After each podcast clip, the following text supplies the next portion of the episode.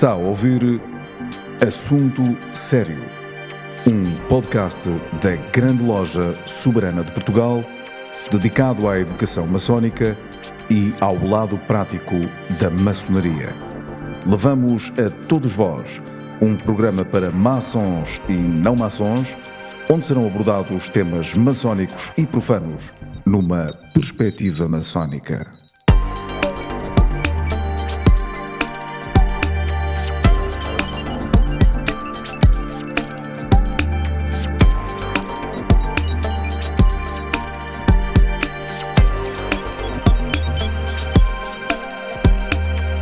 Meus amigos, sejam bem-vindos a este podcast da Grande Loja Soberana de Portugal. Chama-se Assunto Sério, está disponível todas as semanas e, naturalmente, que de semana a semana variamos os assuntos e procuramos que eles sejam transversais a toda a sociedade portuguesa. Isto porque, eh, sendo um podcast de uma grande loja eh, maçónica, isto não significa eh, que, e pelo contrário, que não seja transversal, que não possa ser ouvido e participado por todas as pessoas que assim o entendam. É o caso de hoje, temos connosco o Presidente da Confederação Empresarial de Portugal, António Saraiva, e neste momento que atravessamos um período muito difícil, muito complicado, em todos os termos, não só em termos de saúde, mas também em termos de economia, é evidente que se impõe ouvir eh, a opinião de uma pessoa com, com, esta, com esta projeção na vida nacional e até internacional. Ainda por cima, numa altura em que o Eurogrupo aprovou um pacote de 540 mil milhões de euros eh, para eh, distribuir por alguns países que estão atingidos ou mais atingidos por este coronavírus, eh, sendo que, neste caso e neste particular, a Holanda recuou nas suas intenções iniciais, mas já lá vamos. Eu queria, antes de mais, dizer que este podcast vai ser ligeiramente diferente do que é habitual porque há vários empresários, vários jornalistas, várias pessoas da sociedade portuguesa que estão a ouvir este podcast e que podem participar uh, nele no final, fazendo uh, perguntas ao nosso entrevistado, isto depois de termos também a condescendência do António Saraiva nesse sentido. Um, também está presente, naturalmente, o grão-mestre da Grande Loja Soberana de Portugal, que há dias fez uma comunicação interna uh, em que, em que dizia mais ou menos isto, é o sentido, estamos perante algo que nunca aconteceu à humanidade, escrevia João Pestana Dias, retirando as, as, grandes guerras, é evidente, pelo menos com esta extensão e com este peso na, na economia e também em outros setores da vida nacional. Aqui também se revelou e está a revelar o melhor e o pior do, do ser humano. Alguma coisa se pode extrair daqui. E o que ele perguntava era exatamente isso. O que é que se pode extrair daqui? No fundo, esta conversa com António Saraiva vai, de certeza, a ter a este ponto lançado aqui também pelo grão-mestre da grande loja soberana de Portugal. Para já, António, muito obrigado pela sua presença neste podcast. Para mim, particularmente enquanto jornalista, é muito bom poder conversar consigo e levar as suas respostas a todos os cantos do mundo, visto que, visto que este podcast é escutado desde São Paulo até, até ao Canadá, passando pelos Estados Unidos, por toda a Europa e, naturalmente, com uma larga audição aqui em Portugal. Eu sei, António, que a CIP apresentou um plano de recuperação económica. Em que consiste esse plano, António? Fernando, deixe-me primeiro cumprimentá-lo, dar-lhe um grande abraço, dar um abraço a todos aqueles que nos estão a escutar e agradecer este convite para partilhar convosco algumas das ideias no decorrer das perguntas que o Fernando irá colocando. No que é que consiste o nosso plano? Eh, Apresentámo-lo eh, na semana, no início da semana passada ao Primeiro-Ministro e depois ao Sr. Presidente da República e consiste fundamentalmente em sete propostas que visam ajudar, ajudar de facto as empresas portuguesas a tentarem sair da crise em que abruptamente elas entraram uh, e em que se encontram. Uh, sete propostas que têm à cabeça.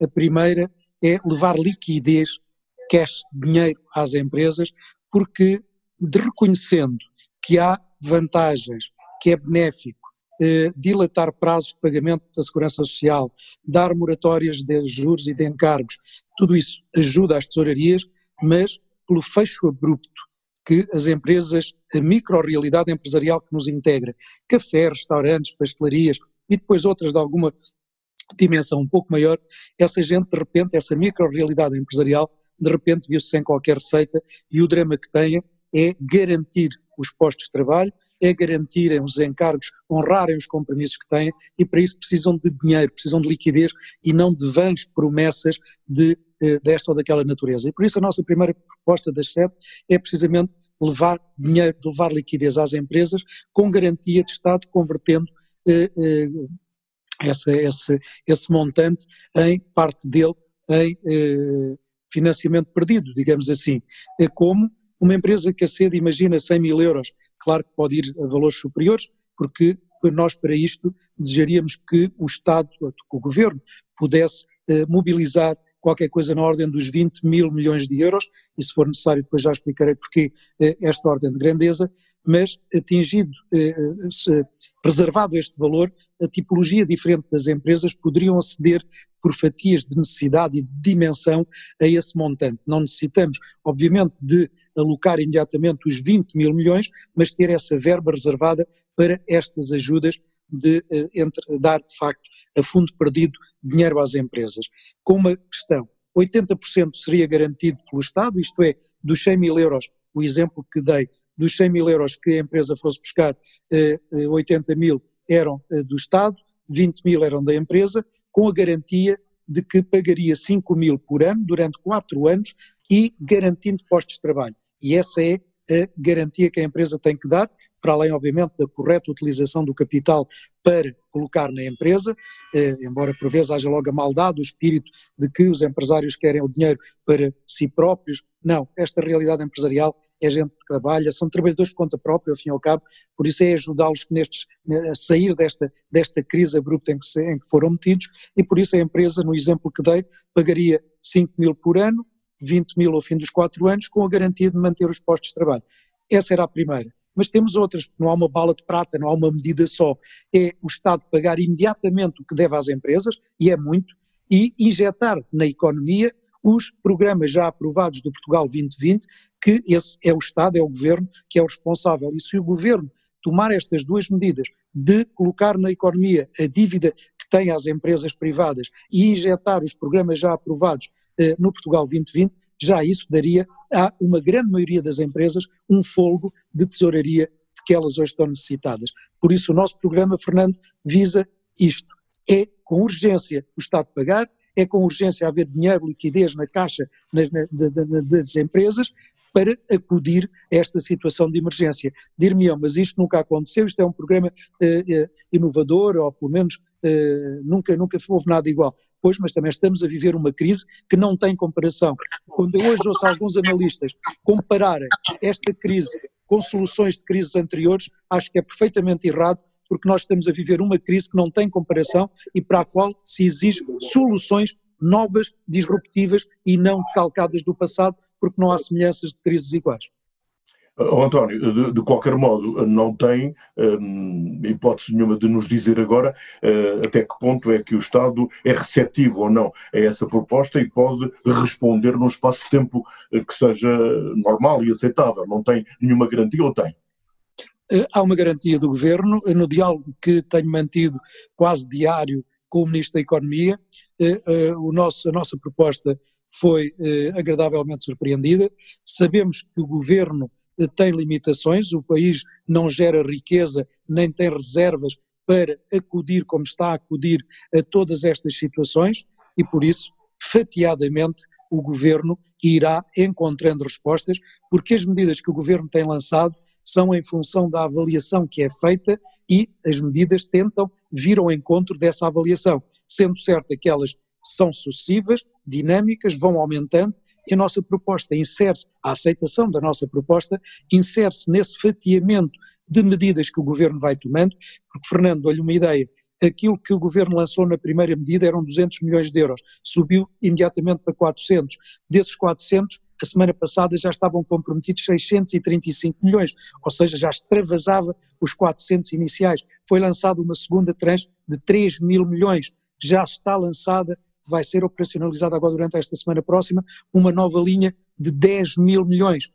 Ora bem, se formos somando isto e vai abrindo a todos os setores, porque a primeira linha de 200 milhões, que depois passou para 400, era só para determinados setores de atividade, esta que vai ser lançada para a semana já é para todos os setores de atividade, para toda a tipologia de empresas, tal como nós sugeríamos. E o Governo, através do Ministro da Economia, admite que alguma desta, desta fatia possa vir a ser a fundo perdido, não pode, é, num momento só, e num montante global definido, dizer que é fundo perdido, porque nós temos uma arrecadação de receita fiscal que é aquela que é, vai ser tendencialmente menor, porque obviamente a atividade económica está em contração e por isso a arrecadação da receita fiscal será tendencialmente menor, e aí o papel da União Europeia que se tem exigido, porque se a União Europeia não demonstrar agora a sua mais-valia, que para além da paz que nos proporcionou durante estes últimos 50 anos, tem que valer muito mais, tem que ser muito mais do que isso, a União Europeia e quando falo da União Europeia, falo dos Estados-membros, porque não podemos queixar-nos ou acusar o Parlamento ou a Comissão Europeia. Não, aqui são os Estados-membros que têm que se entender para, numa perspectiva coesa, solidária, demonstrarem a, bondade, o mérito que a União tem e, agora sim, temos uma enorme oportunidade para que a União mostre aos cidadãos europeus a sua mais-valia, sob pena de, não o fazendo, ou fazendo tarde demais, deixar que a percepção dos cidadãos europeus seja negativa e possamos ter aqui o ressurgimento de alguns fenómenos populistas, nacionalistas e até alguma desagregação de Estados-membros, como a desilusão, o desencanto dos ingleses eh, levou a que o Reino Unido no Brexit tivesse saído. Temos que evitar isso e isso é uma. Estamos na hora da União mostrar que a sua mais-valia é também uma união solidária, coesa, com aqueles que mais precisam, como é o caso neste momento dos mais atingidos, e à dimensão do Estado-membro como Portugal é. António Sarava, é a altura de eu lhe perguntar, porque vem a, a propósito também, eh, se está de acordo, eh, como é que interpreta esta, esta, este pacote de 540 mil milhões de euros que foi aprovado ontem pelo Eurogrupo eh, e que estará disponível em duas semanas. É uma gota d'água ou é algo que se torna importante para os países atingidos? Fernando Correia é mais uma medida que tem méritos, obviamente, não, diria, não diria que é uma gota d'água, porque o montante é uma grande gota d'água, que se vem juntar a outras gotas de água que a União eh, eh, não deixou de ir encontrando, juntamente com, com, com, o Banco Europeu de Investimento, como sabemos, contratualizando ou abrindo a possibilidade de se contratualizar em linhas, mas este, esta magnitude destes 540 mil milhões, que para qualquer cidadão é uma enormidade, o que isso representa na fatia que Portugal se pode candidatar, ou que pode vir a obter, são 2% do nosso PIB, o que representa qualquer coisa como 4 mil milhões de euros. Fernando, 4 mil milhões de euros é o que está a custar já hoje as pessoas que estão em layoff, porque nós temos, na, enfim, tínhamos ontem, ontem, não tenho os dados de ontem, porque eles vão sendo atualizados, como imaginam, eh, e vão sendo lamentavelmente crescentes, mas nós tínhamos, tínhamos ontem, ontem 640 mil pessoas em layoff, tínhamos 110 assistência à família pelo, pelo facto das escolas, os infantários estarem fechados. Isto está a custar ao Estado, já neste momento, eh, qualquer coisa, se isto demorar dois meses, como 6 mil milhões, 6 bis. Ora bem, se isto já é a realidade que temos, se ela vai aumentar, se Portugal tem necessidade de acudir à sua economia, porque estamos a, estamos a lutar estamos a travar a batalha da pandemia, da, da, da questão sanitária. Mas não podemos deixar morrer a economia, como eu tenho dito. E para não morrer a economia, é aí que as nossas propostas e outras igualmente meritórias venham encontrar, venham, mostrar caminhos para se acudir à economia. Isso vai custar eh, eh muitos bis e por isso Portugal, não tendo essa possibilidade, claro que 4 mil milhões desta fatia dos 540 são bem-vindos, mas, Fernando, eh, assim, dito desta maneira, são de facto uma gota d'água. Pronto, eu, eu queria chegar aí, porque não, não eram os 540 mil milhões de euros, assim, uh, dá a impressão que estamos a falar de uma verba perfeitamente astronómica, e é, mas era a fatia que cabia a Portugal. Aí, digamos que mesmo em sentido figurado, a, a, a gota d'água é capaz de não ser muito desajustada da realidade, não é? É, Fernando, e se compararmos o que Portugal está a afetar para uh, uh, este combate, esta batalha que estamos a travar em termos das ajudas nas duas dimensões, quer a saúde pública, quer a saúde da economia, Portugal afetou até agora, mesmo com os 10 mil milhões que vai lançar, na ordem em comparação com o PIB, na ordem dos 7, em limite 7%. A Alemanha afetou 51%, a França 23%, o Reino Unido 18%. Nós vamos, com estes 10 mil milhões, chegar, não chega bem, mas enfim, eh, arredondemos para 7. Eh, é esta a dimensão do que Portugal está a lançar medidas, comparativamente, como digo, ao PIB, quando outros países, independentemente de terem outras possibilidades, terem outro número de população, mas é em função do PIB que esta, que esta, que esta estatística nos diz, como é que estamos a responder e em que dimensão estamos a responder. E é por isso que lhe digo, Fernando, que Portugal, o governo português, vai seguramente fazer mais, vai fazê-lo fatiadamente em função da avaliação, quer da situação pandémica, na defesa da saúde pública, quer na defesa da economia, porque, mais uma vez, Fernando, eu repetirei isto até a exaustão, porque é, é, nisto que estou convencido, nós temos que combater, temos que conter a crise pandémica, mas não podemos deixar morrer a economia sob pena de nos salvarmos em termos do, do Covid-19, mas depois morrermos, porque o problema social, a dimensão social que podemos vir a ter em mãos, se não acudirmos agora a minorar os efeitos na economia, e não nos iludamos, não vamos resolver tudo, mas teremos que tentar resolver a maior parte. Aliás, o António disse um, mais ou menos isto, interpretando a situação atual. Se o Estado não der garantia ao emprego, vai ter de subsidiar o desemprego. É, Fernando, porque muitas vezes perguntam-me então onde é que o governo, o Estado português, onde é que o governo vai buscar esse dinheiro para o fundo perdido, inclusivamente das empresas. Eh, e a minha resposta é, é, é essa, Fernando. O Estado ou vai agora buscá-lo para acautelar, para garantir a manutenção do emprego, ou vai ter que ir buscar ao mesmo sítio onde terá que ir buscar agora para pagar o desemprego. E por isso é hora de tomarmos medidas corajosas, disruptivas. Não vale a pena estarmos a tentar resolver este problema que é completamente novo, diferente, com soluções anteriores, embora, obviamente, a, história nos ensine a determinadas metodologias, mas esta é completamente nova, diferente e exige ousadia, coragem e rapidez, porque, como eu tenho dito, Fernando, numa, num triângulo eh, que nos é muito caro, como sabemos, as medidas têm que ser rápidas, têm que ser de fácil acesso e têm que ser eficientes. Tem que se cumprir este triângulo. Rápidas, não podemos estar à espera, porque cada dia que passa com as empresas fechadas, os restaurantes, as pastelarias, a micro-realidade empresarial, como eu digo, cada dia é um dia de maior aflição a juntar àquela que já existe, temos que acudir rapidamente, tem que ser de fácil acesso, as pessoas não se podem perder em burocracias, em embrulhadas de papeladas, e agora vão para aqui, depois vão para ali, vão ao banco e depois vão, enfim, têm que ser de fácil acesso e eficientes porque têm que ir à justa medida da necessidade e não com fantasias, com grandes eh, eh, resoluções de Conselho de Ministros, com muitas folhas eh, tentar acudir à situação, mas depois não têm qualquer adaptabilidade e isso é que eu, me faz dizer rápidas, de fácil acesso e eficientes. Não há tempo, não há tempo para esperar, não é? Não, não há, há, tempo. tempo para esperar. Exatamente. O, o, o, António, eu tenho ouvido muitas pessoas, incluindo o Presidente da República, dizer que é a altura de, da banca retribuir aquilo que os portugueses já fizeram por ela. Uh, a ajuda da banca, de forma é que se pode processar?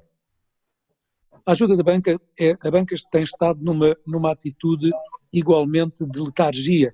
Não tem tido, como deveria ter, uh, se eu tenho que acusar a banca de alguma coisa, é da falta de rapidez, porque a banca, amedrontada que está ainda da crise eh, de que não saímos todavia, está muito temerosa e a banca tinha deixado de ser, até pela nova supervisão, pelas novas regras de regulação, a banca, desde a última crise de 2010, deixou de ser um parceiro de risco das empresas.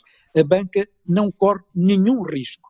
E por isso, sendo a atitude empresarial uma função de risco, como todos sabemos, temos que ter um parceiro de risco. Bem sei que os capitais próprios das empresas não são os melhores, são deficitários, há aqui uma atitude que temos que olhar, ainda há pouco o nosso colega nos dizia que temos que ir para bolsas estrangeiras, temos que ir à procura de novas formas de financiamento das empresas. É um caminho que temos, que temos que fazer, está a ser feito gradualmente, mas a banca, e é aqui que eu queria chegar à sua resposta, dando a resposta à sua pergunta, deixou de ser um parceiro de risco. Caídos como caímos abruptamente nesta crise, a banca está a tentar perceber ela própria o que é que está a passar, porque ela própria tem dificuldades de se adaptar a esta nova realidade, e depois toda esta burocracia que estas linhas eh, têm, porque as linhas, os 400 milhões iniciais, assentam num veículo que é eh, o chamado linha capitalizar. E a linha capitalizar tem que ir primeiro à aprovação da SPGM, depois volta para a banca, enfim, há aqui um circuito de morosidade que nós muitas vezes acusamos aqueles que temos à frente de nós, que é a banca, desde logo, mas também, sem querer defendê-los, porque eles têm meios de defender eles próprios, mas a banca tem hoje supervisão, regulação diferente, tem hoje metodologias burocráticas com, esta, com estas linhas capitalizar e aquilo que estamos a remover, Fernando, e que já vem agora nestas novas linhas dos 10 milhões, é uma burocracia muito, eh, muito são medidas muito mais rápidas e removendo a burocracia, levando a banca a assumir algum risco, até porque tem 80% ou 90% de garantia do Estado, o banco, tem que, o banco, independentemente de qual seja, tem que correr esses 10% ou 20% de risco.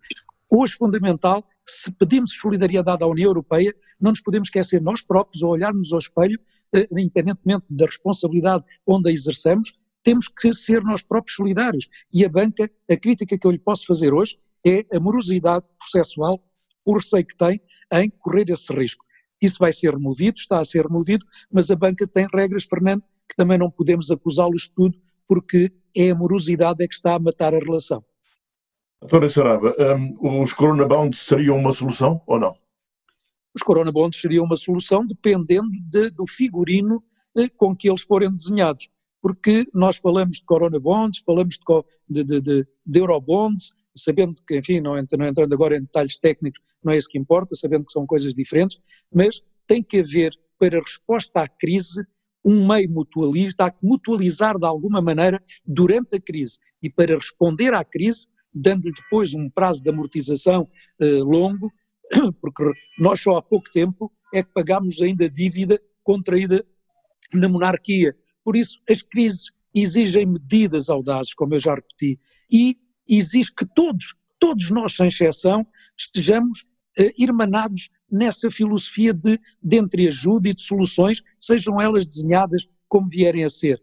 Porque, como eu digo mais uma vez, não vamos pedir só aos outros, seja em forma de, de corona bonds, de eurobonds, não vamos pedir lá fora o que nós próprios cá dentro também temos que fazer. E aí, Fernando, deixe-me usar uma das expressões que tenho usado porque isto de facto mobiliza-nos a todos. Neste momento, os empresários, independentemente da sua dimensão, microempresários, médios, grandes, tudo devemos fazer para garantir o emprego das pessoas. Da mesma maneira que os trabalhadores e os seus sindicatos, tudo têm que fazer para garantir as empresas. Parece eh, contraditório, mas acredito firmemente nesta expressão. A nós empresários tudo deve fazer, tudo devemos fazer para garantir trabalhadores, para garantir empregos, e os, e os, e os trabalhadores e os seus representantes tudo devem fazer para manter as empresas. Nesta união de esforços e com medidas internas e externas, europeias, que, bem desenhadas, acudam a esta necessidade e se diluam no tempo para dar tempo a que depois de sairmos da crise, porque vamos sair seguramente, tenhamos condições para recuperar o tempo e a, e, a, e a, dolorosa experiência que estamos a ter. A questão é essa, António Saraiva, é quanto tempo é que vai ser preciso para recuperar, não é? é dependerá muito de quanto tempo esta pandemia demorar, o número de pessoas que venha a atingir, porque isso reflete-se obviamente em paragem por, por doença, por, por hospitalização, por retenção em casa eh, de todos nós, e isso reflete-se invariavelmente na produtividade e na riqueza do país, por isso, dependendo do tempo eh, eh, em que isto, que isto dure e do número de pessoas atingidas, assim definiremos depois eh, o que isso nos custou a todos e quanto tempo, com razoabilidade e bom senso, como tudo na vida, é que vai ser necessário para recuperarmos este tempo, que é agora um tempo forçosamente perdido. António Sarabia, enquanto Presidente da Confederação Empresarial de Portugal, está numa posição um, certamente ideal, no, no bom e no mau sentido, para responder a esta questão as empresas eh, têm exigido apoios neste momento complicado e faço ideia ou não faço uh, daquilo que o António Saraiva, aquilo que, que, o confrontam diariamente as empresas. Uh, certamente uh, tem alguma coisa para especificar neste sentido, ou seja, o volume de empresas que pedem a ajuda da Confederação Empresarial de Portugal. Fernando, enorme. Eh, aliás, eh, só para, sem, sem aqueles que nos veem, que nos escutam, eh, dizer que a CIP representa um universo de cerca de 150 mil empresas. Mas a CIP, de facto, é o somatório das associações. Representamos todas as associações, quer setoriais, quer regionais, e a CIP, quem, quem traz a informação, quem liga à CIP são as associações e elas depois é que ligam às suas empresas. E é através desta capilaridade que nós chegamos às empresas. Curiosamente, esta crise tem levado a que as empresas diretamente, pela sua aflição, pela sua necessidade, eh, e sabendo que é público, está no nosso site, os nossos contactos, quer os telefones, quer os e-mails, nos passaram a contactar muitas delas diretamente, porque os empresários estão perdidos nestas linhas, nesta burocracia. Eh, depois é o layoff que é eh, o layoff foi corrigido quatro vezes antes de estar agora uh, efetivamente lançado, teve quatro correções, quatro revisões, depois as, várias, as mais variadas situações, o layoff pode ser para todos, para parte, eu depois tenho as pessoas em layoff, posso fazer buscar e trocar por outras que agora, porque há empresas que têm agora a necessidade de ter, digamos, uh, imagino que faz a massa, mas depois é preciso o tipo que tira do forno, ou que faz os bolos, um faz o pão, e é preciso ir rodando as pessoas, dando um exemplo caricato e, e pequenino, eh, quem trabalha por turnos, enfim, há aqui tipologias de necessidade que é necessário eh, esclarecer, mostrar caminho, e têm sido imensas, imensas as empresas que, no, que nos têm procurado, de tal maneira que tivemos que criar gabinetes de crise internos, aqueles que estão internamente, apesar de estarmos em teletrabalho, mas hoje estes meios eletrónicos, todos estes, este que estamos a usar, o Zoom, o Teams, o Skype, permitem-nos isso, eh, e um e grupos de trabalho junto do Governo, porque estamos também junto ao Ministério da Economia em grupos de trabalho a fornecer dados, a levar diariamente o inquérito que fazemos aos nossos associados em que situação se encontram, problemas de logística, problemas de transporte, problemas desta e daquela natureza que diariamente vamos fazendo. António, hum, pedia-lhe que comentasse uh, esta sua expressão e que acho que tem aqui matéria muito interessante. Um, em vez de aspirinas, impõe-se nesta altura um antibiótico. Oh, Fernando, porque quero eu com essa caricatura dizer aquilo que de alguma maneira já disse ao longo deste nosso agradável diálogo, é que se nós a uma dimensão pandémica como esta, que está a provocar na economia mundial aquilo que está a provocar, se nós atacamos esta magnitude com a aspirina, sendo que isto só vai com antibiótico, porque é que não atacamos já com antibiótico e nos andamos, passa a expressão que sei que não andamos a entreter-nos, mas porque é que estamos a perder tempo melhor do que nos entretermos, porque é que estamos a perder tempo a dar aspirina ao doente, sabemos, e sabemos, porque dolorosa experiência que estamos a atravessar, que isto só vai com um poderoso antibiótico. Então que se passe já para o antibiótico. Fernando, há pouco não disse, mas recorda-me agora, quando digo que isto é mundial e é de uma magnitude enorme, eh, neste momento, novos desempregados, novos desempregados a nível europeu, e por novos desempregados entendam-se aqueles que ficaram desempregados fruto do Covid-19, vamos em 17 milhões de pessoas. Na Europa, neste momento, novos desempregados, temos 17 milhões de pessoas. Ou isto se ataca rapidamente com antibiótico, ou nós teremos uma crise social que depois nem antibiótico será suficiente. António Saraiva, um, vou propor-lhe que uh, alguns dos nossos uh, amigos que nos estão a seguir neste, neste podcast uh, lhe coloquem uma pergunta, hum, naturalmente que pediria a esses nossos amigos, enfim, pessoas de influência na vida empresarial portuguesa, que fossem breves e que eh, compreendessem que o nosso podcast, embora para mim seja muito bom estar aqui a falar com o António Sarava, não pode durar o tempo todo, porque ele terá certamente muito mais coisas para fazer. Mas antes, e enquanto preparam a pergunta, meus queridos amigos, gostaria que me informassem, hum, eu, eu, eu queria só pedir ao António Saraiva, hum, fazer aqui um apelo à sua sensibilidade. Eu sei que o António é, é, um, é um, humanista, é uma pessoa de grande sensibilidade. Hum, que, que mensagem de esperança um, deixaria aqui para quem nos está a ouvir? E repito, este podcast é universal, é mundial. Estamos a viver uma das piores crises que nossa, as nossas gerações, independentemente das idades que tenhamos, eh, já passou. É uma crise completamente diferente, é um problema que nunca imaginámos. Eu até já caricaturei, porque eu gosto de caricaturas para dar pressão à ideia, nós pela primeira vez fomos invadidos por marcianos. Desta vez fomos de facto invadidos por marcianos e é esta a ameaça que nós temos que responder. Mas vamos ganhar. A humanidade sempre se regenerou. O homem, o ser humano, sempre venceu as batalhas, os desafios, e este vamos também vencê-lo. Só que, mais do que nunca, é necessário um espírito de união, solidariedade, partilha, e por isso eu digo e repito que a nós empresários, mais do que tudo, é salvarmos empregos e os trabalhadores e os seus sindicatos, mais do que tudo, têm que salvar empresas. É nesta união, é neste espírito de coesão que vamos ultrapassar a crise, vamos vencer e depois construir o nosso futuro diariamente como vinhamos fazendo até aqui. Então, António Sarava, eu vou uh, passar à fase de, das perguntas. Repito, uh, eu queria que os nossos amigos que vão colocar esta, as, suas, as suas perguntas fossem uh, breves eh, uma pergunta para cada um eh, e também que se identificassem, porque eh, alguns deles eu conheço, outros posso não conhecer. Abílio Silva é vice-grão-mestre da Grande Loja Soberana de Portugal. Abílio, a tua palavra. Muito obrigado. Antes de mais, queria agradecer ao António no nosso, no nosso fórum e dizer-lhe que é com grande alegria que vejo a lucidez com que debate estes temas todos e dizer-lhe também é um prazer saber que estamos bem, nós empresários estamos bem representados pelo António Saraiva. António, eh, como disse muito bem, estamos a atravessar uma, uma era, uma época muito disruptiva, anteriormente só na parte tecnológica, agora também na parte socioeconómica, é, é, é de facto uma inevitabilidade que vamos passar tempos difíceis e que vamos passar por uma era muito disruptiva. Eu tinha aqui imensas perguntas para lhe fazer, mas de facto vou ser telegráfico e lhe fazer só uma. Nós de facto necessitamos de liquidez nas empresas e uma das formas que eu acho que seria mais, mais assertiva de fazer chegar a liquidez às empresas era por via do não pagamento de alguns impostos, nomeadamente estamos a falar das TUs, eventualmente até do IVA. Está alguma coisa prevista neste sentido a curto prazo para que se possa, assim, de alguma forma aliviar a tesouraria das empresas? Muito obrigado, António, uma vez mais, e é sempre bem-vindo aqui ao nosso fórum. Muito obrigado, Abílio. Um grande abraço também. Muito obrigado pelas suas simpáticas e amigas.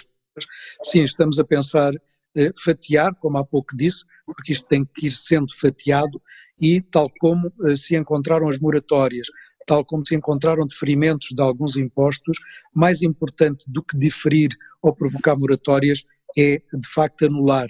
Mas não nos podemos esquecer que também através desses impostos e dos nossos impostos, eh, de todos nós, o IRS, o IRC, aqueles que o têm, que o Estado português vai honrando os seus compromissos e é também através dessa receita que pode acudir à dimensão em que nos encontramos. Temos de ter aqui um justo equilíbrio entre a arrecadação de receita que o Estado tem que fazer e a maior ajuda que agora tem que canalizar da utilização dessas receitas. Estamos a fatiar algumas dessas soluções, eh, nomeadamente o PEC, o pagamento por conta, é neste momento completamente absurdo, as empresas não vão ter resultados positivos, por isso não, têm, não vão ter lucros, por isso não, não faz sentido estarem a pagar por lucros eh, eh, futuros e, isto para lhe dar um exemplo, outros existem, mas fatiados e com a sensatez e a moderação, porque vivemos o Estado, obviamente, como todos sabemos, da arrecadação da receita, ela vai ser menor e se esgotar a arrecadação de receita, independentemente da justeza que algumas delas deveriam merecer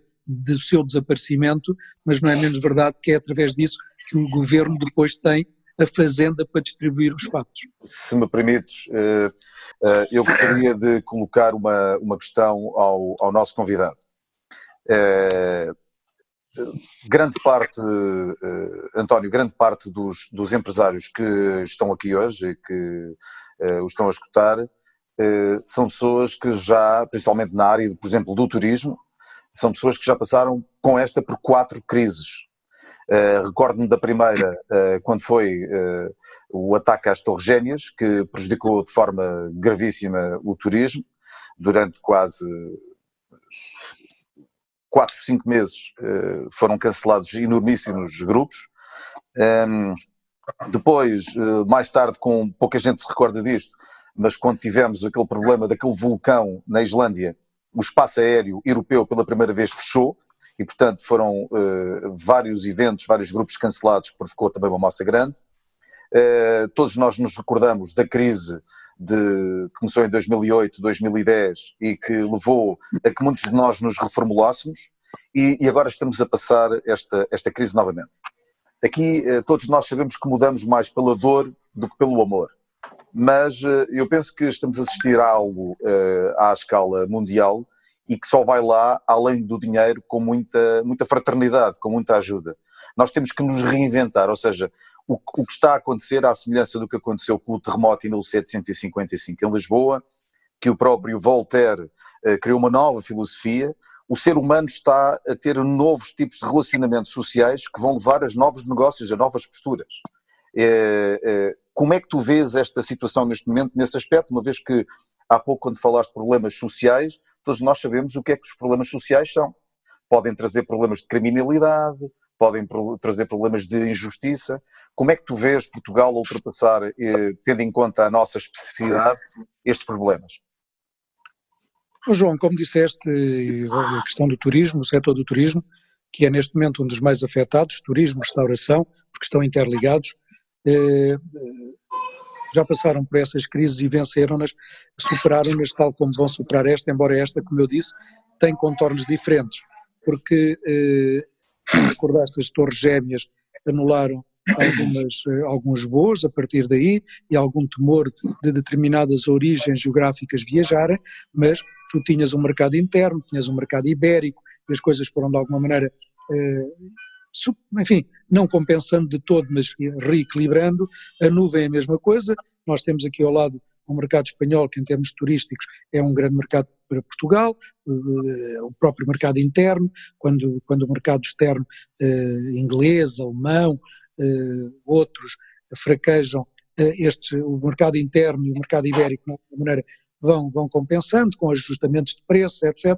Esta, de facto, é a crise pela primeira vez que altera todas essas regras, uma vez que fechou portas e as pessoas estão hoje com pavor, mais do que medo, com pavor de sair de casa. Não é de apanharem o avião, o autocarro ou irem de carro para aqui ou para ali.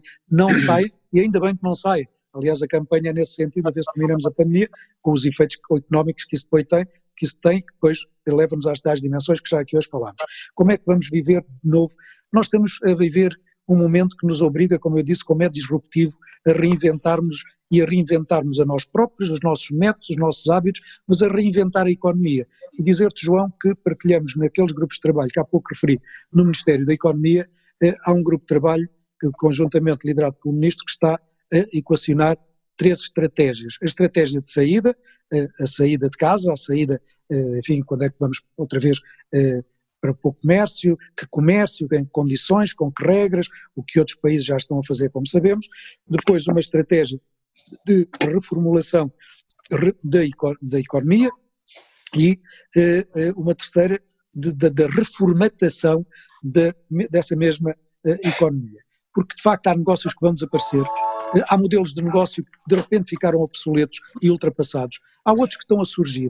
Repara, esta, esta reunião que nós estamos aqui agora a ter, esta partilha em, que, nos encontramos, nós seguramente vamos utilizar muito mais estes meios eletrónicos no futuro, vamos viajar menos. Eu para ir a uma reunião ao Porto, porque é que eu vou ao Porto, porque é que eu vou a Braga, a Coimbra, pensando eu em Portugal, mas porque é que eu vou a Madrid ou a Londres, se tenho este poderoso meio, ainda por cima posso gravar as conversas, eh, enfim, nós estamos a redescobrir, a, a familiarizar-nos com ferramentas e, com, e a adquirir hábitos diferentes. Isto vai trazer, vai trazer novas atitudes, vai trazer novos negócios.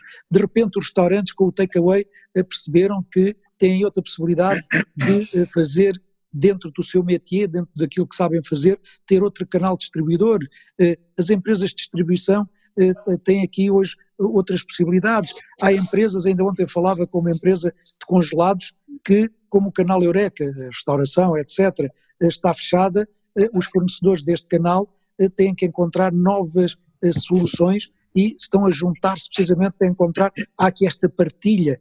Enfim, a empresa está a contratar, vai contratar mais 20 pessoas porque já não consegue dar vazão o que era a sua rotina diária, a sua faturação diária, enquanto uns estão a entrar em layoff, outros estão a contratar pessoas e a repartir, foi buscar pessoas que estavam habituadas a, um, a um, um self-service que fechou, mas como já estavam experimentadas, têm as regras eh, que, que, que a restauração exige, todas, todas aquelas normas da saúde, etc.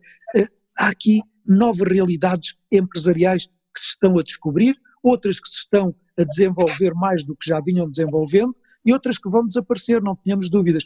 Vamos reinventar-nos, vão aparecer novas metodologias, novas ferramentas como esta que já repeti.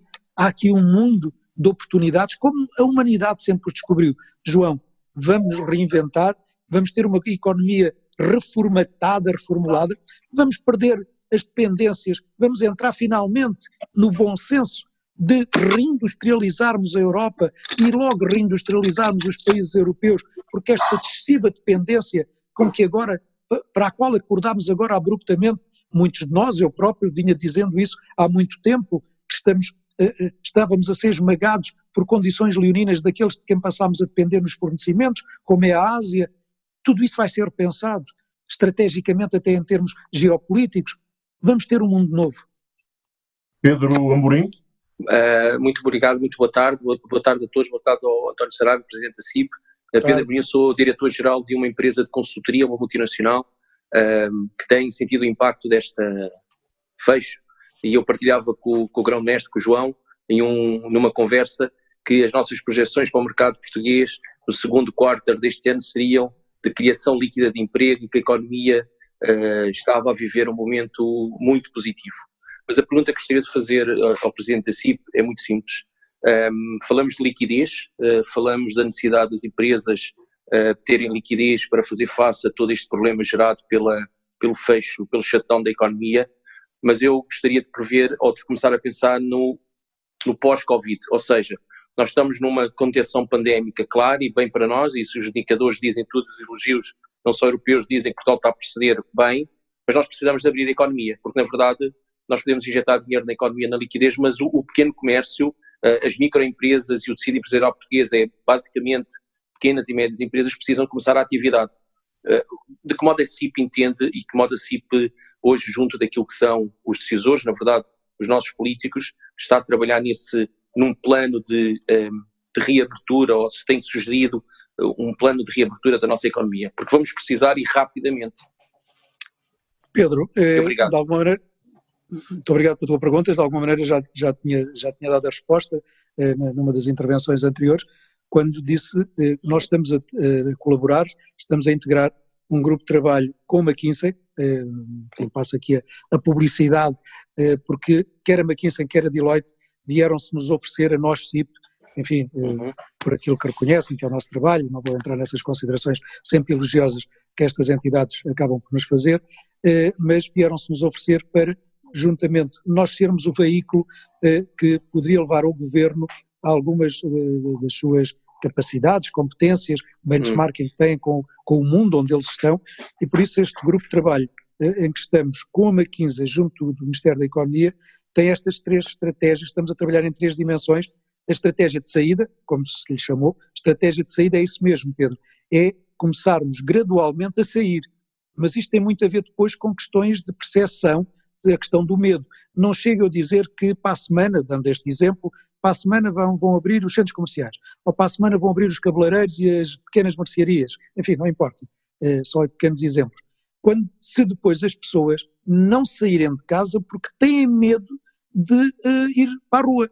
Uh, isto tem que haver aqui uh, questões associadas na estratégia de saída do que é que se vai abrir gradualmente, porque tem que ser gradualmente, mas também ao nível de, da sensibilidade, da percepção dos cidadãos, para eh, lhes remover um pouco do pavor em que eles se encontram, mais do que medo, dizia eu, eh, para irem gradualmente regressando à sua vida tão normal quanto possível e começarem a consumir, porque não chega a ter portas abertas para reativar a economia. É fundamental que as portas estejam abertas, mas que tenham clientes para sobreviver no seu dia a dia. Há aqui uma dupla dimensão, a estratégia de saída que no Ministério da Economia se está a tratar, eh, paralelamente depois com as outras duas que referi, quer a reformulação, quer a reestruturação da economia, eh, estão em desenvolvimento, mas, eh, Pedro, há aqui um fator subjetivo em que também não teremos que saber lidar, e isso tem a ver com a confiança que os governantes, que, que, os responsáveis em todas as suas responsabilidades, em todos os graus de responsabilidade tenham, de ir gerando alguma confiança e isso passa forçosamente pela redução eh, do número de infectados, do número de mortos, que gradualmente tem que se atingir. É isso que vai dar forçosamente à população garantias de alguma ultrapassagem da crise e temos que trabalhar nestas duas dimensões. Agora é a vez do Marco Silva. Eu gostava que o Marco Silva se identificasse e depois fizesse a sua pergunta. Marco, vá. Marco Silva, consultoria estratégica e de investimentos, uh, tenho também um programa no Jornal Económico, uh, que é o Pensamento Crítico, e nós temos debatido uh, estes temas económicos assiduamente. Mas há aqui uma coisa muito interessante. Eu acho que, por exemplo, o que saiu do Eurogrupo não tem qualquer tipo de, expressão, nomeadamente porque os 4 mil milhões eh, tem um, destino fixo, nomeadamente é questões de saúde, a prevenção e cura, e portanto não é algo que realmente vá auxiliar a, a, a, economia como ela precisa, porque se nós estamos a prever um, um, uma recessão vá, agrupada de cerca de 10% do PIB, estamos a falar de 20 mil milhões. Ok?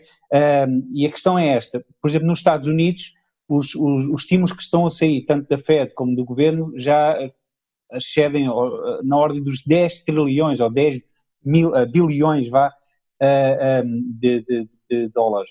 A questão é esta: nós precisamos de mais uh, dinheiro, mais empréstimos e como? Porque uma coisa é nós temos empréstimos a 4 anos, outra coisa é nós temos empréstimos, por exemplo, como eu tenho vindo a, a sugerir, à la longue, como tem o Fundo de Resolução, consoante a capacidade que a economia tem de o repor aliás, como o economista disse no, no programa, por exemplo, indexado ao crescimento económico.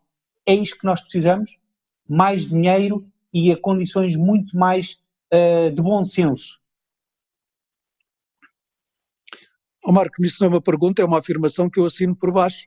É, por isso é que a nossa proposta ao Governo está dimensionada, não sendo necessário afetar logo essa verba, mas está dimensionada a 30 bis, a 30 mil milhões, sendo os tais 20 para garantias a fundo perdido e 10 de recurso eh, a BEI, FEI, eh, contratualizando através do BEI e do FEI, mas eh, não fazes uma pergunta, fazes uma afirmação com a qual eu concordo inteiramente, e por isso eu há pouco dava aquele exemplo, a comparação entre nós e outros Estados europeus, não é preciso irmos para outros continentes, como é o caso do que citaste dos Estados Unidos, mesmo dentro da Europa, uma Alemanha afeta 51% do PIB, Inglaterra, eh, Reino Unido 18, França 22 ou 20, 22 e tal, quase 23. Nós eh, chegaremos a 7 com os 10 mil milhões que agora vão sair, somando aos outros que já saíram, obviamente. Eh, de facto, é preciso eh, dinheiro, é preciso tempo, eh, e por isso eu digo que temos que encontrar formas eh, dentro da União porque é aqui que nos inserimos e é este espaço económico em que nos quereríamos e gostaríamos de manter, completamente diferentes, novas, eh, de, de desenho, eh, de, de, com um figurino eh, diferente. Eu até admito, embora isto possa até chocar alguns dos nossos tecnocratas, admito, mas eu até admito o conceito bíblico do jubileu. Provavelmente, esta, esta crise mundial, provavelmente, não quero fazer futurologia, mas como sou crente, acredito, provavelmente terá que chegar a um ponto de um jubileu de uma forma qualquer. É a vez do Rafael Gomes. Rafael, a identificação e a pergunta. Boa tarde, Antônio. Meu nome é Rafael, sou empresário. É... Seu Antônio, nós temos nesse momento duas vertentes, né? A vertente econômica e a vertente sanitária. A vertente sanitária ela está sendo tratada. Portugal hoje tem 99,3% da sua população não infectada. Mas eu tenho certeza, inclusive alguns grupos acabam me, me, me desentendendo com algumas pessoas, porque eu tenho certeza que o caos econômico será extremamente prejudicial à economia portuguesa. Tenho certeza que os pequenos negócios, as pequenas mercearias, os bares e restaurantes irão quebrar. E tudo, absolutamente tudo que o governo tem feito são medidas protelatórias. Em nada, absolutamente nada, ajudam as empresas de fato. Ou seja, a conta que eu não pago hoje, eu vou ter que pagar daqui a seis meses a conta desse mês, mais a conta do futuro. O senhor realmente acha que as empresas portuguesas e a população portuguesa vão dar conta disso? E se houver uma segunda, uma segunda virada do vírus, nós vamos parar de novo? O país vai ficar inerte novamente, sem ação, e a própria mídia ela é responsável pelo medo que implantou nas pessoas. Porque a mídia superdimensiona o problema 24 horas por dia. Ela não trata de outro assunto que não seja coronavírus. Era isso, seu Antônio? Rafael, eh, de facto, nós, eh, comparativamente com outros países, somos privilegiados porque esse medo, esse pânico que se instalou, provavelmente com alguns eh, maus exemplos que sempre acontecem, estamos em casa, estamos a ficar em casa, estamos a conter e até já somos elogiados por outros países da forma como estamos a atacar a dimensão sanitária. A dimensão económica não conseguimos prevê-la. E se, como o Rafael diz, eh, isto se repetir lá para o inverno, como alguns especialistas de saúde admitem que possa ocorrer, de facto estaremos com um enorme problema. Aquilo que temos que ter esperança é que a ciência, a medicina, vai encontrar mais rapidamente do que está calculado uma vacina que à escala global vai eliminar este problema, ou pelo menos torná-lo irrelevante. Estamos a lutar contra o tempo, na expectativa, no desejo que a medicina nos faça ganhar tempo. Mas há perguntas que não têm resposta possível. Eh, eu não consigo adivinhar o euro milhões eh, à, segunda-feira, nem, à, nem, nem à, quinta, eh, só quando ele à terça e à sexta saem as bolas é que sabemos qual é o resultado.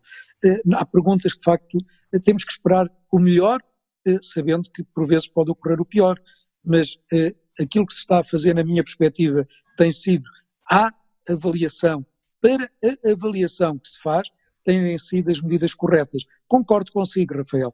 A comunicação social, eh, na sua missão eh, de, informar, eh, tem eh, informado eh, tão repetidamente e com tantos exemplos, mas sabe que nós, eh, isso levava-nos a outra dimensão e provavelmente a um bom fórum de discussão num destes programas, que é o papel hoje da comunicação social, o seu papel na democracia.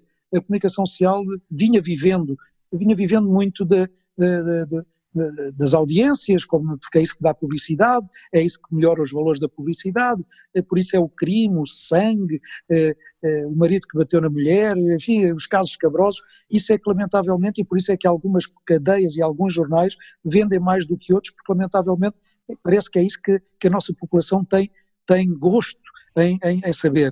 É, enfim, a comunicação social tem um papel de informar, mas por vezes também eh, não quer ser cáustico, mas também de deformar.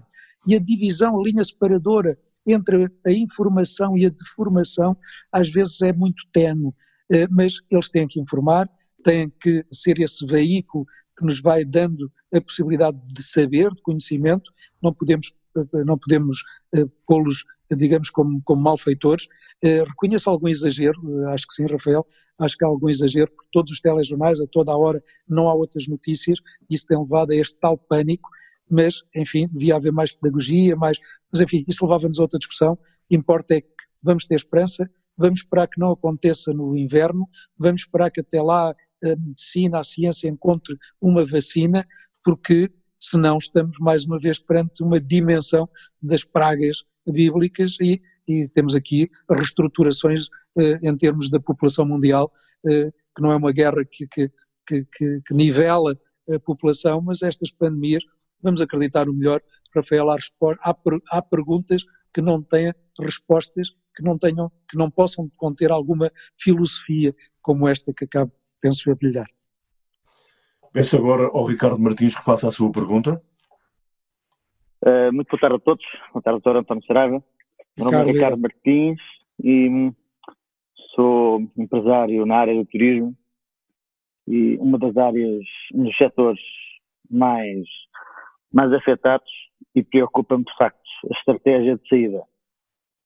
Porque para nós a retoma uh, não depende apenas do mercado nacional. O turismo, uh, o principal mercado, é maioritariamente internacional. Portanto, tem que esperar que, que o mundo todo uh, que, que, retome também para que o turismo nacionalmente volte a ter a dinâmica que, que nos habituou estes últimos anos. Mas com tudo isto, uh, deixa-me preocupado aqui algumas medidas uh, tomadas uh, pelo governo. Uh, já sabemos que a liquidez imediata é, é fulcral nas empresas. Uh, a isenção de, de, de impostos seria uma das medidas, mas também compreende-se sem impostos, mesmo que deferidos, uh, isto para tudo, portanto, porque não há dinheiro suficiente vindo do Eurogrupo para, para, para a ajuda económica toda.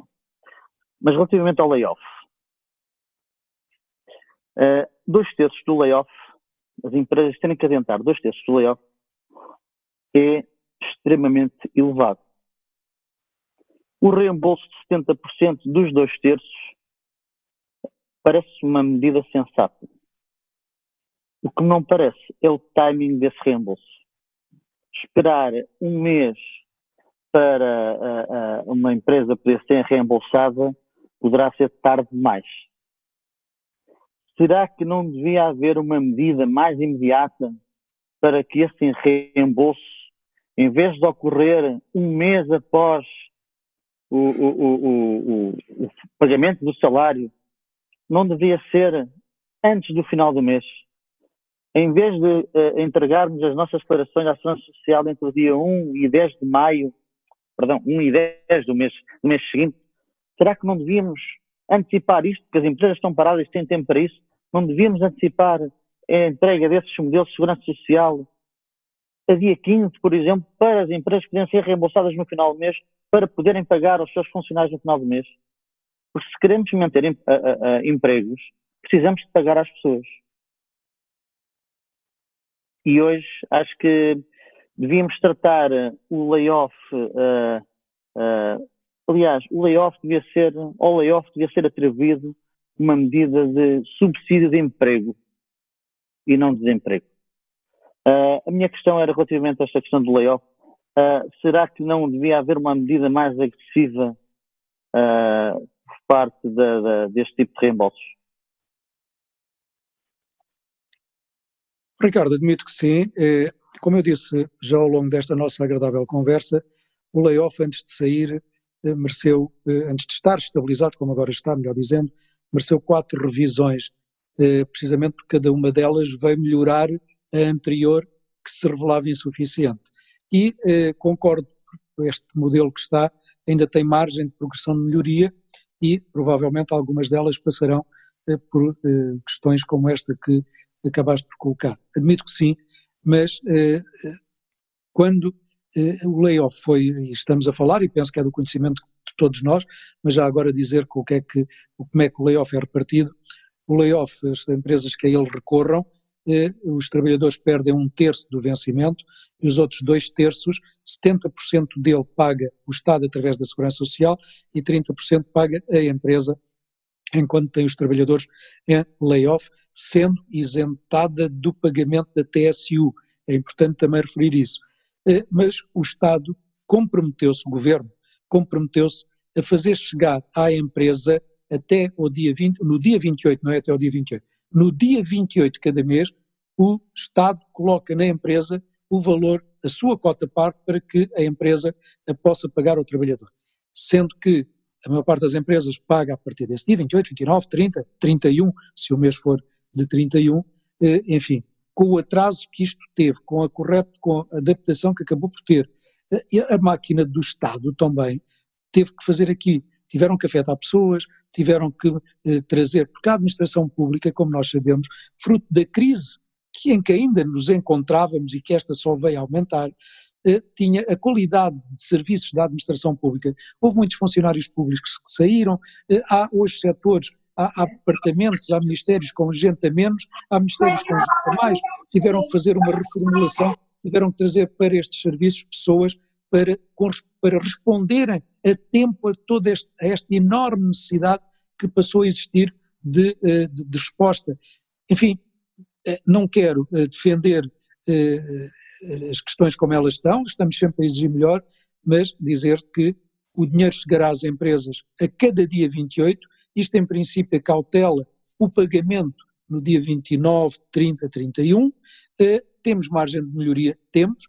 Eh, vamos vê-la. A experiência é que nos vai dizendo se a solução é adequada ou se é preciso melhorá-la. Vamos ver. Para já é aquela que foi possível, tem margem de progressão. Se existir, insistiremos nela. Vamos obtê-la seguramente, mas para já é como está e, eh, enfim, eh, olha, foi para já aquilo que se conseguiu.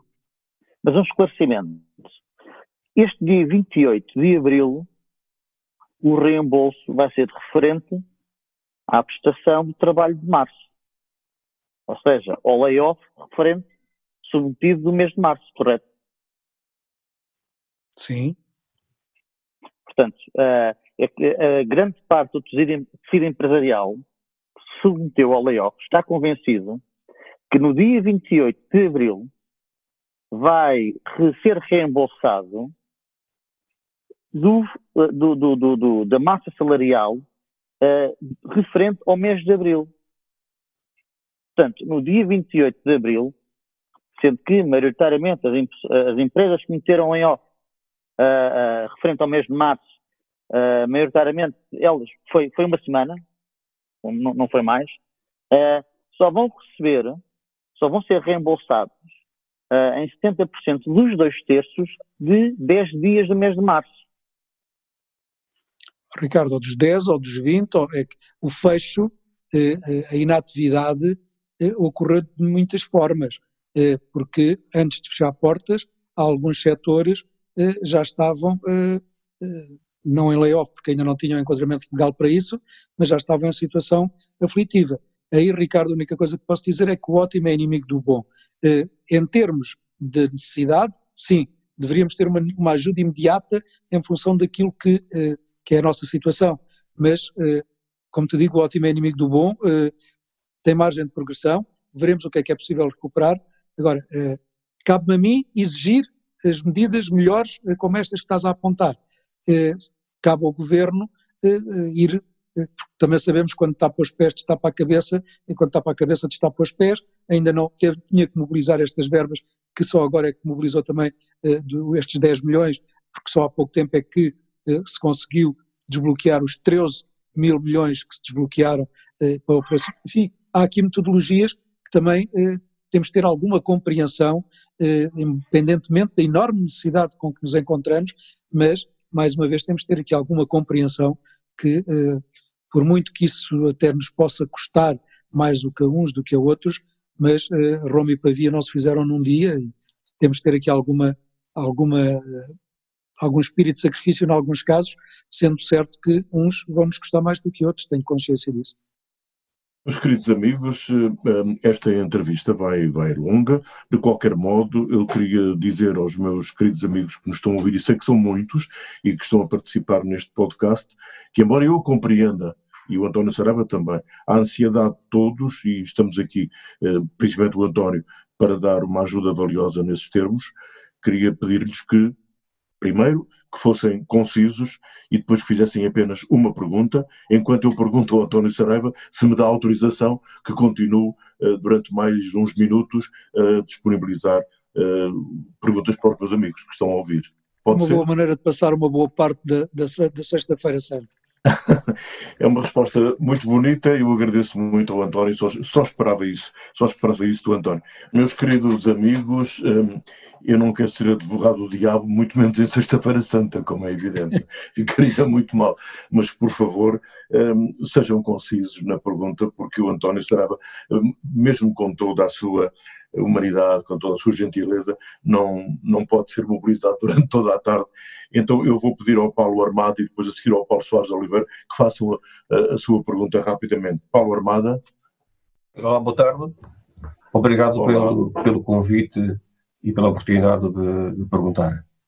António Saraiva, o meu nome é Paulo Armada, eh, sou engenheiro de formação e trabalho para a indústria portuguesa há mais de 25 anos. Já visitei mais de 500 fábricas e tenho uma questão. Dizemos que no, no futuro uma fábrica só vai precisar de ter um homem e um cão. O cão para não deixar o homem mexer nas máquinas e o homem para alimentar o cão. Não será que chegou agora o momento de acelerarmos na indústria a robotização para não ficarmos tão dependentes da ação humana que faz com que as fábricas parem? Temos que pensar no futuro e provavelmente os empresários industriais chegou o momento de refletirem um pouco nas consequências que estão a ter agora. Gostaria de ver a sua opinião. Paulo, obrigado. Uh, Aconselho-te que visites o nosso site, vou responder muito rapidamente. Aconselho que visites o nosso site CIP.org, porque há uma CIP qualquer, é uma entidade brasileira, se pusermos só CIP pode aparecer essa, é CIP.org. Nós, ao longo do tempo, antes desta crise que se abateu agora sobre nós, que apresentamos à sociedade portuguesa estudos, reflexões, e fizemos dois estudos que te aconselho vivamente. A reindustrialização, Portugal 2021, na altura a reindustrialização, que a indústria Portugal deve ter, é um trabalho que foi coordenado pelo Mira Amaral e que tem um conjunto de, de pessoas da Auto Europa, da, enfim, é um estudo muito interessante, passo em modéstia, já que é da CIP, e mais, mais recentemente o futuro do trabalho. Esse, esse é mais recente, tem, tem seis, sete meses, e nesse futuro do trabalho levantávamos essas questões, a digitalização, a internet das coisas, a robotização, porque antes de cairmos nesta crise em que nos encontramos, nós estávamos a debater-nos com uma enorme necessidade de mão de obra qualificada. Um dos grandes problemas nos inquéritos permanentes que fazemos às nossas empresas, o primeiro, eh, isto foi evoluindo, anteriormente era o financiamento, depois era a carga fiscal, e agora, ultimamente, nestes últimos meses antes desta crise, as respostas, a primeira razão era logo falta de pessoal falta de pessoal qualificado, mão de obra qualificada era a grande necessidade e por isso este desafio do futuro do trabalho, porque a robotização, todas estas questões, é, é obviamente uma caricatura que usaste, o homem e o cão, lamentavelmente a humanidade, se as empresas só precisassem de um homem e de um cão, íamos ter cães a mais e homens a menos a trabalhar eh, e por isso eh, há aqui questões que também tínhamos que ver sobre a perspectiva, temos que ver sobre a perspectiva social, como é que a humanidade evolui, como é que o lazer, a conciliação do trabalho e família, enfim, há todas essas dimensões a que estamos obrigados a refletir e a encontrar caminhos.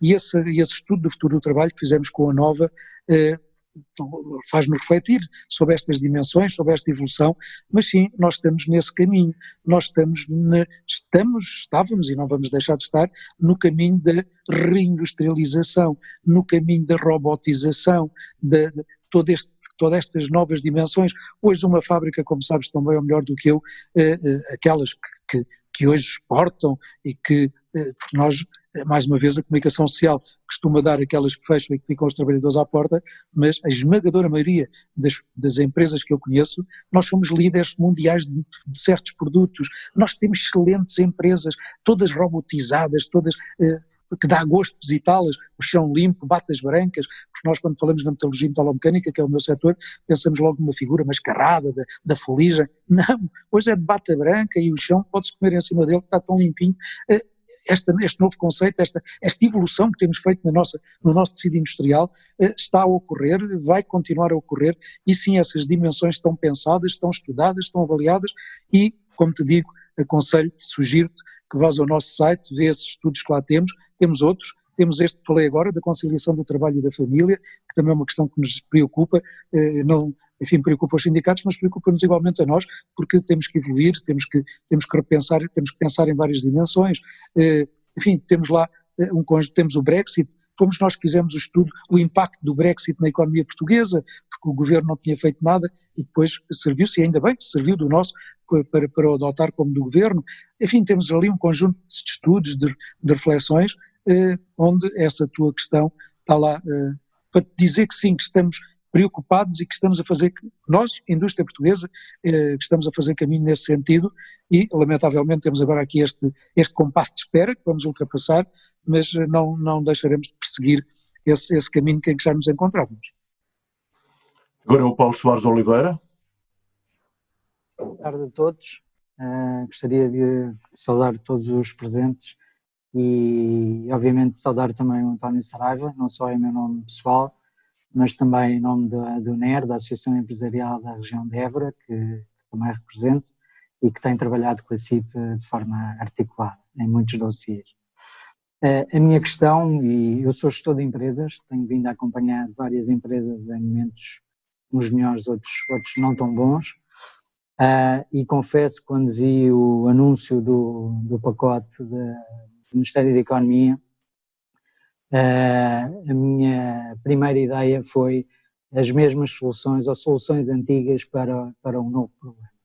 Continuamos a, a, a apostar que a banca e, designadamente, as sociedades de garantia mútua vão colaborar no, no trazer, fazer atração do capital para a economia e, e, na minha opinião, é um movimento que, que é muito difícil de, de acontecer de uma forma de uma forma eficaz por variadíssimas razões, desde o funcionamento das sociedades de garantia mútua até ao próprio funcionamento dos bancos.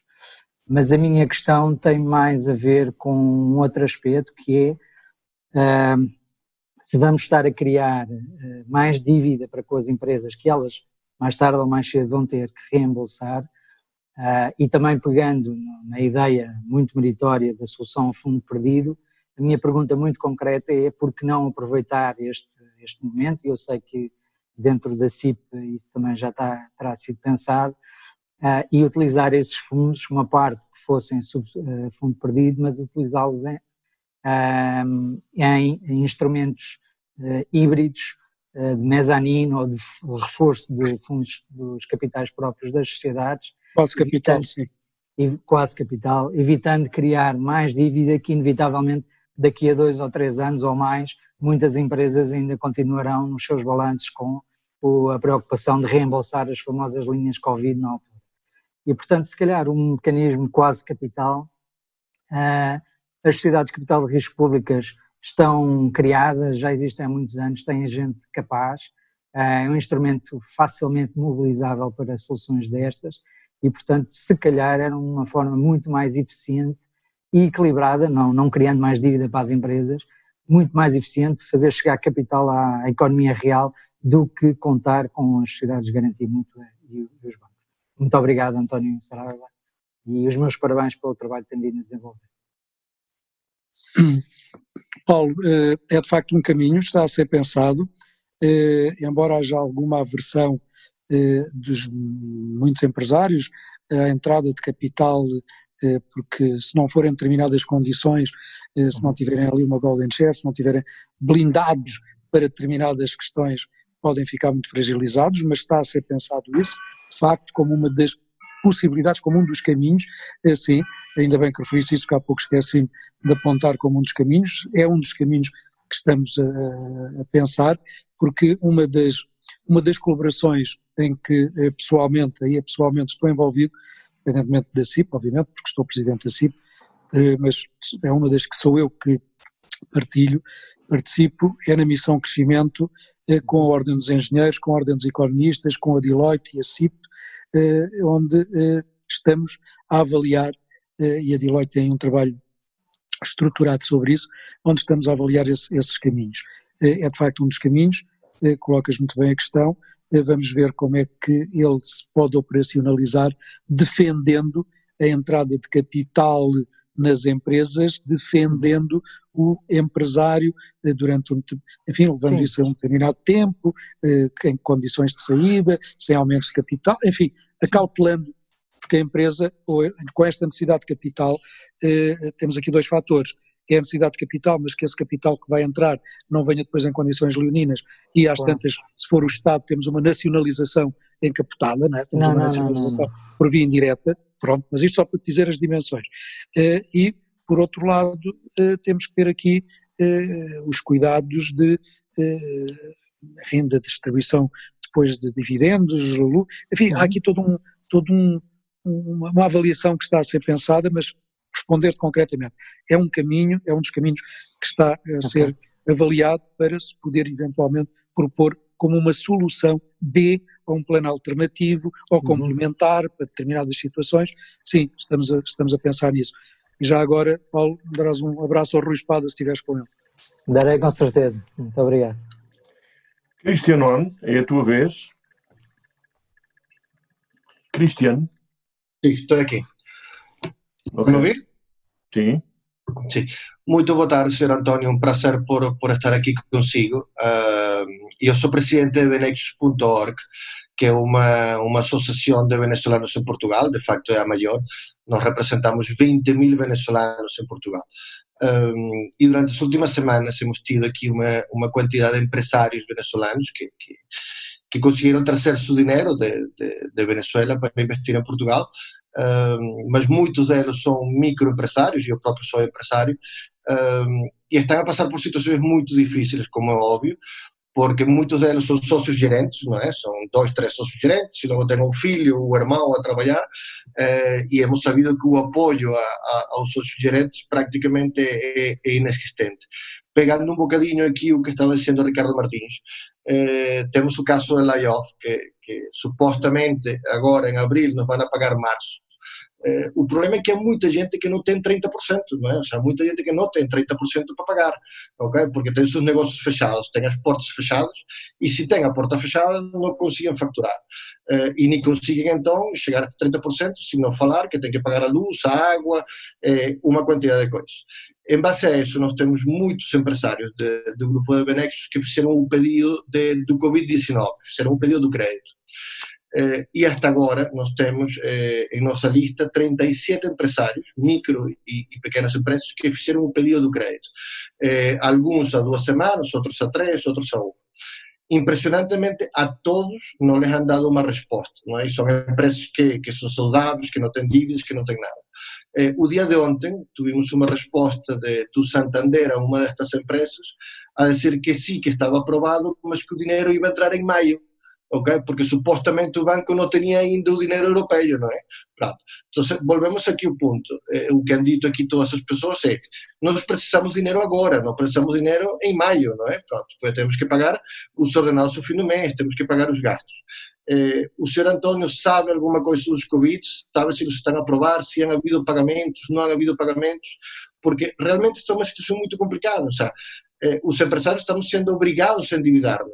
E eu próprio tive que pedir o, o, o, crédito, tenho dinheiro para fazer os pagamentos de abril, mas já não vou ter dinheiro para fazer os pagamentos de maio.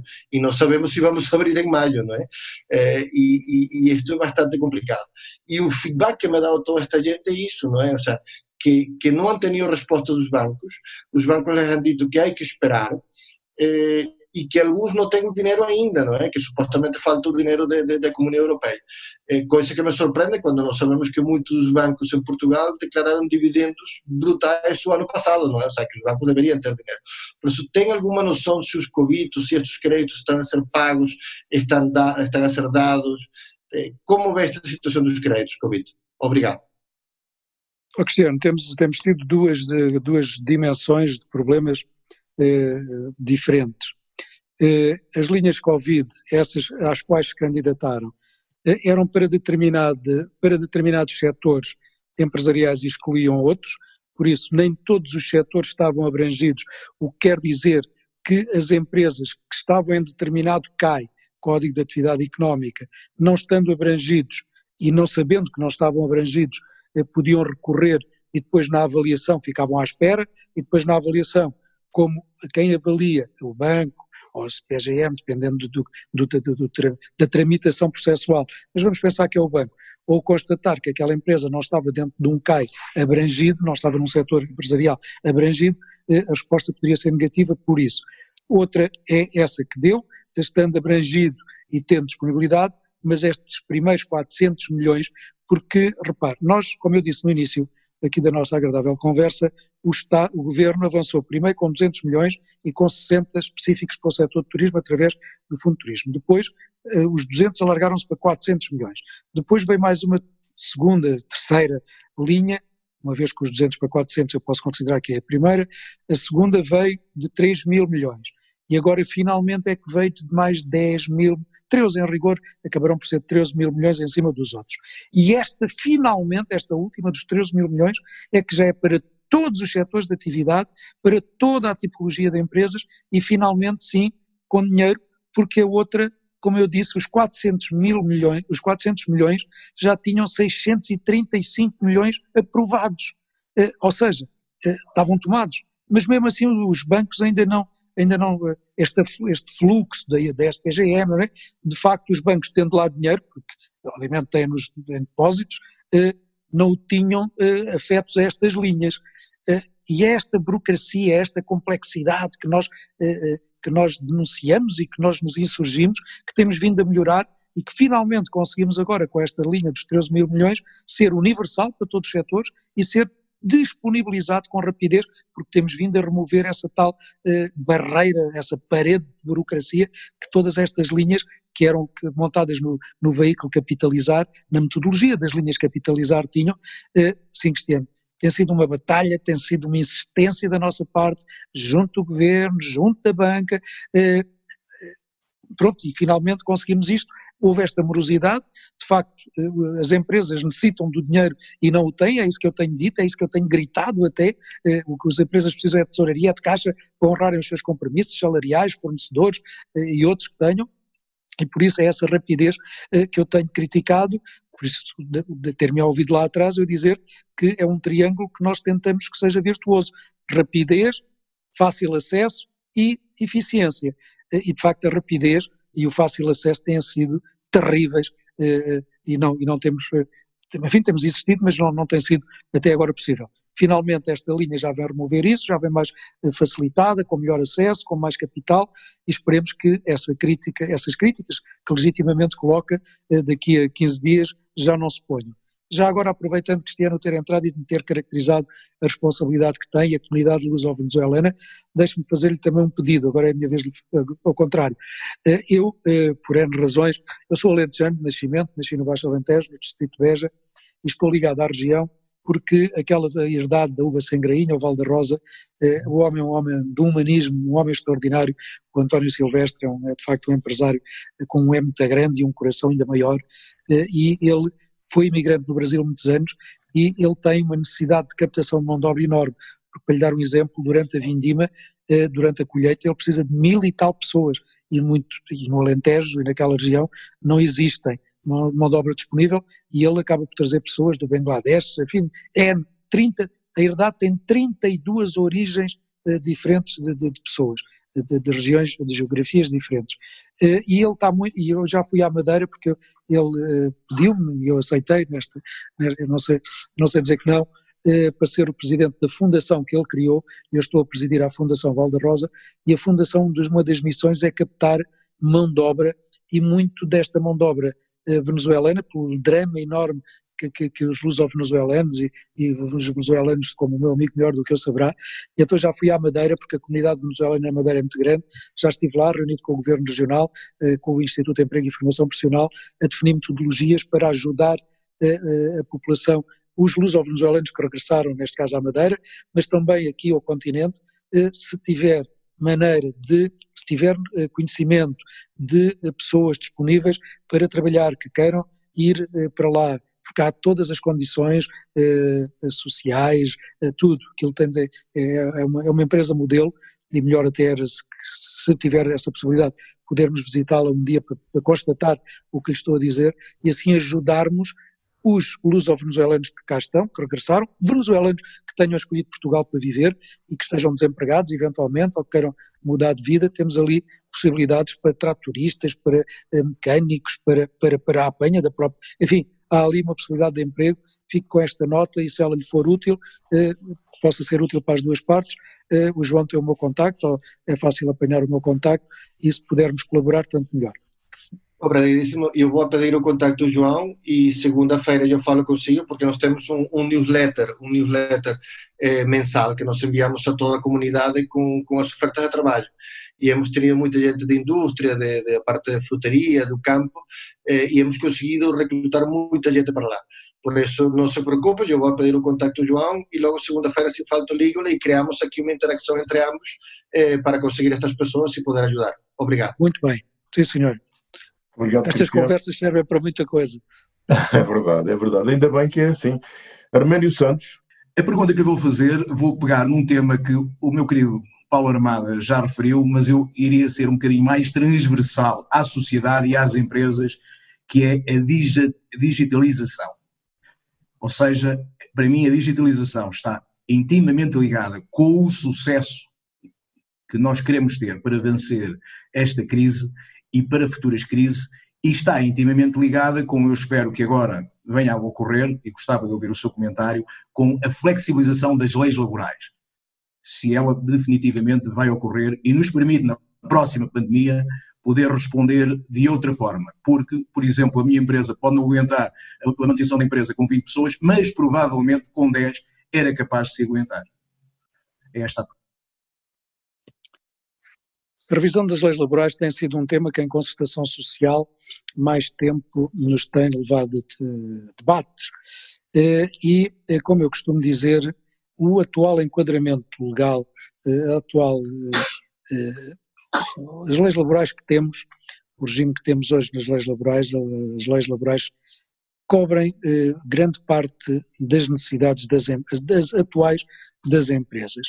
Houve dois instrumentos que combatemos, que não fossem alterados, mas que sofreram alguma alteração, porque hoje a maioria parlamentar que temos eh, e que é anterior, já assim era, a isso levou, eh, porque, enfim, não vamos discutir eh, o conhecimento que eh, a generalidade dos partidos políticos e de, de, de, dos nossos deputados tem sobre empresas porque isso também nos levaria seguramente a uma discussão muito longa, mas o que é verdade é que houve eh, uma, uma, focalização em dois instrumentos, que foi eh, o banco de horas individual, os partidos, a maioria de esquerda parlamentar eh, da anterior composição da Assembleia, que de alguma maneira é que temos também, agora com algumas nuances, com algumas variações, e outros protagonistas, mas nós tínhamos um instrumento conheces seguramente, que é, que é o banco de horas individual, que era muito útil à adaptação dos recursos humanos, não só em turnos, como em adaptação, porque eram os, são os próprios trabalhadores que veem vantagens nesse banco de horas individual, porque adaptam as necessidades que têm de questões familiares, de meias, meios dias, uma manhã, uma tarde, e depois compensam com mais horas, e ela própria estava regulamentada. Nós, não, nós empresas, não fazíamos a utilização do banco de horas individual selvagamente, selvaticamente. Não podíamos, não podíamos usar mais do que X horas semana, X horas mês, como sabes, mas eh, o PS tinha isso inscrito no seu programa e por isso quis, eh, com os partidos de esquerda parlamentar, alterar essa norma e eh, mesmo assim conseguimos suspender ali algumas das vontades que existiam de, acabar pura e simplesmente com a norma e fizemos-lhe uma reformulação. Eh, a outra foi aquilo que eles chamavam a precariedade eh, do emprego, porque o excesso, segundo avaliações que faziam dos contratos a termo, eh, tinha que se combater essa, essa pandemia dos contratos a termo e por isso também quiseram alterar, limitar muito a contratação a termo. No momento em que a economia já estava, e era o primeiro-ministro, o atual, que já era o anterior, como sabemos, mas era o António Costa que dizia que 87, em rigor 87% dos novos empregos, dos 400 mil postos de trabalho criados no anterior, durante a anterior governação, 87% eh, foram contratos sem termo. Porquê? Porque a economia, como eu já disse hoje aqui, está a precisar de mão de obra qualificada. No, no setor da metalurgia e metalomecânica nós precisamos de 28 mil pessoas qualificadas. Precisávamos, agora com este com este compasso de espera, vamos ver como é que isto fica, como é que isto se vai reconfigurar, mas a metalurgia metalomecânica precisava de 28 mil pessoas, a construção idem idem, a restauração, mais pessoas indiferenciadas até pelo, fenómeno, pelo volume turístico que estávamos a ter, eh, e por isso as pessoas queriam, os empresários queriam era contratar mão de obra e mantê-la, porque já se andava a, a fazer canibalismo, permita-se a expressão, empresas a roubarem-se umas às outras de quadros qualificados pagando-lhes obviamente um pouco mais, os cativar, mas era assim que nos encontrávamos antes desta crise. Por isso, se 87% dos, de, de, dos novos empregos, dos novos postos de trabalho, já eram contratos sem termo, porquê é que se ia mexer, porquê é que se foi mexer na legislação eh, que existia de, para penalizar aqueles que faziam contratos a termo, eh, enfim. Depois o banco de horas individual, são os próprios trabalhadores que nos fazem saber nas empresas que isso lhes era vantajoso. O governo quis mexer nisso, eh, limitar isso, mas, enfim, lá minoramos isso. Concluindo, a legislação laboral que temos hoje serve à, general, à maior, à generalidade das empresas, assim as empresas aproveitem a totalidade da legislação laboral que temos, porque lamentavelmente, e é, e é a experiência, é o meu conhecimento, tirando um ou outro caso que se calhar desconheço e que me faria engolir esta, esta, isto que vou dizer, mas se as empresas portuguesas conhecessem na totalidade e nos detalhes a legislação laboral que nós temos, não precisavam de mais nada já serve perfeitamente. Não é a legislação laboral que está a limitar o desenvolvimento do modelo económico português. São outras realidades. São os custos energéticos, eh, são, é demasiada legislação ambiental, é o fundamentalismo que Portugal tem na aplicação de normas europeias que, que depois somos, queremos ser sempre bons alunos e, e, perdemos competitividade nas nossas empresas comparativamente com outras, porque exigimos aquilo que os outros não exigem e esquecemos que estamos numa economia global. Enfim, há outros aspectos, a legislação laboral que temos serve para as necessidades que temos. Tem sempre margem de progressão, podemos sempre melhorar isto ou aquilo, mas isto para te responder, sinteticamente, que já não consigo, mas enfim, não podia deixar de dizer este enquadramento, aquilo que temos, a legislação laboral que temos, serve, assim as empresas conheçam todos os detalhes daquilo que podem usar. Há casos e casos, e há alguns casos em que tem que ter alguma adaptação, mas mesmo assim devo dizer-te que essa adaptação, de comum acordo entre empresários e trabalhadores, se vai encontrando. O que inquina por vezes a relação é empresas demasiado sindicalizadas e onde os sindicatos são muito aguerridos e como lamentavelmente estão sempre numa atitude muito, muito parados no tempo, porque os sindicatos, como é o caso da Alemanha, são, e eu próprio, no meu passado, eu já fui líder de Comissão de Trabalhadores da Legenava e por isso tenho autoridade para poder falar que não tenho aqui nenhum registro de interesse desta ou daquela natureza e sei o papel fundamental que as comissões de trabalhadores e os sindicatos devem fazer nos seios das empresas, assim tenham atitude proativa, construtiva, dialogante e não permanentemente destrutiva, como lamentavelmente a maior parte das atitudes sindicais neste país tem sido. Com muita pena minha, porque vejo aí muito mérito no papel de uns e de outros na construção de uma sociedade diferente para melhor. Mas, enfim, eh, iríamos para outro ramo uma vez mais da conversa. A legislação laboral não precisa de ser alterada neste momento, serve perfeitamente a necessidade das empresas, sou eu que o digo, sou responsável por esta afirmação, é discutível, mas é aquilo que eu penso com a realidade que a vida, com a experiência que a vida me deu. António Saraiva, vou pedir que a palavra final seja do grão-mestre da Grande Loja Soberana de Portugal, João Pestana Dias. Bom, antes de mais, António, foi um enormíssimo prazer ter-te aqui hoje, num dia tão especial uh, também para todos nós. Hoje é sexta-feira uh, de Páscoa. Uh, e não posso deixar de te, de te agradecer, antes de mais, o exemplo que tu tens dado ao fim de todos estes anos, de, forma contínua. Imagina a, a persistência e a resiliência que tu tens para passado problemas pessoais que tu tens tido, saúde, etc., estares constantemente a mostrar a melhor versão de ti próprio. E ao fazeres isso, és um exemplo para todos nós. Portanto, é, uma, é, um, é um prazer enorme, sabes que eu tenho uma enorme admiração por ti, porque tu realmente uh, mostras sempre o melhor que, que existe em ti e com isso tu dás um exemplo uh, a todos nós uh, para que não, não desistamos. E isso é, é muito importante nos dias de hoje. E, e este sentimento é, é-nos a nós uh, bastante caro, porque numa altura em que parece que não, que não vemos a luz ao fim do túnel, é fundamental dizer a todos que a luz é apenas a sombra que não se vê. Quando existem tempos de incerteza como estes, é, nós temos que pegar na nossa âncora, tirar a âncora dos valores ao chão e dizer que é agora que eles têm que brilhar mais do que nunca. E, portanto, quero-te agradecer mais uma vez o ter estado aqui, e, e estás num momento tão importante para o nosso país a dar o exemplo constante todos os dias. Muito obrigado, António. Obrigado eu, João, pela vossa amizade e solidariedade. Estamos cabe-me juntos. A mim, cabe-me a mim fechar, encerrar este podcast. E um, António Saraiva, um, a única coisa que eu posso dizer é que vou agora fechar a torneira. não tenho, não tenho umas amêndoas para lhe dar, não tenho um folar de Páscoa para lhe é. dar mas tenho um abraço fraterno. Muito obrigado pela sua disponibilidade uh, e, e, pronto, e quero que continuemos com a nossa amizade. Obrigado, Fernando. Retribuo o abraço com muita amizade também. Muito obrigado. Este foi o podcast da Grande Loja Soberana de Portugal. Assunto sério, está no ar todas as semanas e durante uma semana. Este vai ficar mais tempo porque fica também no nosso coração. Muito obrigado. Até para a semana.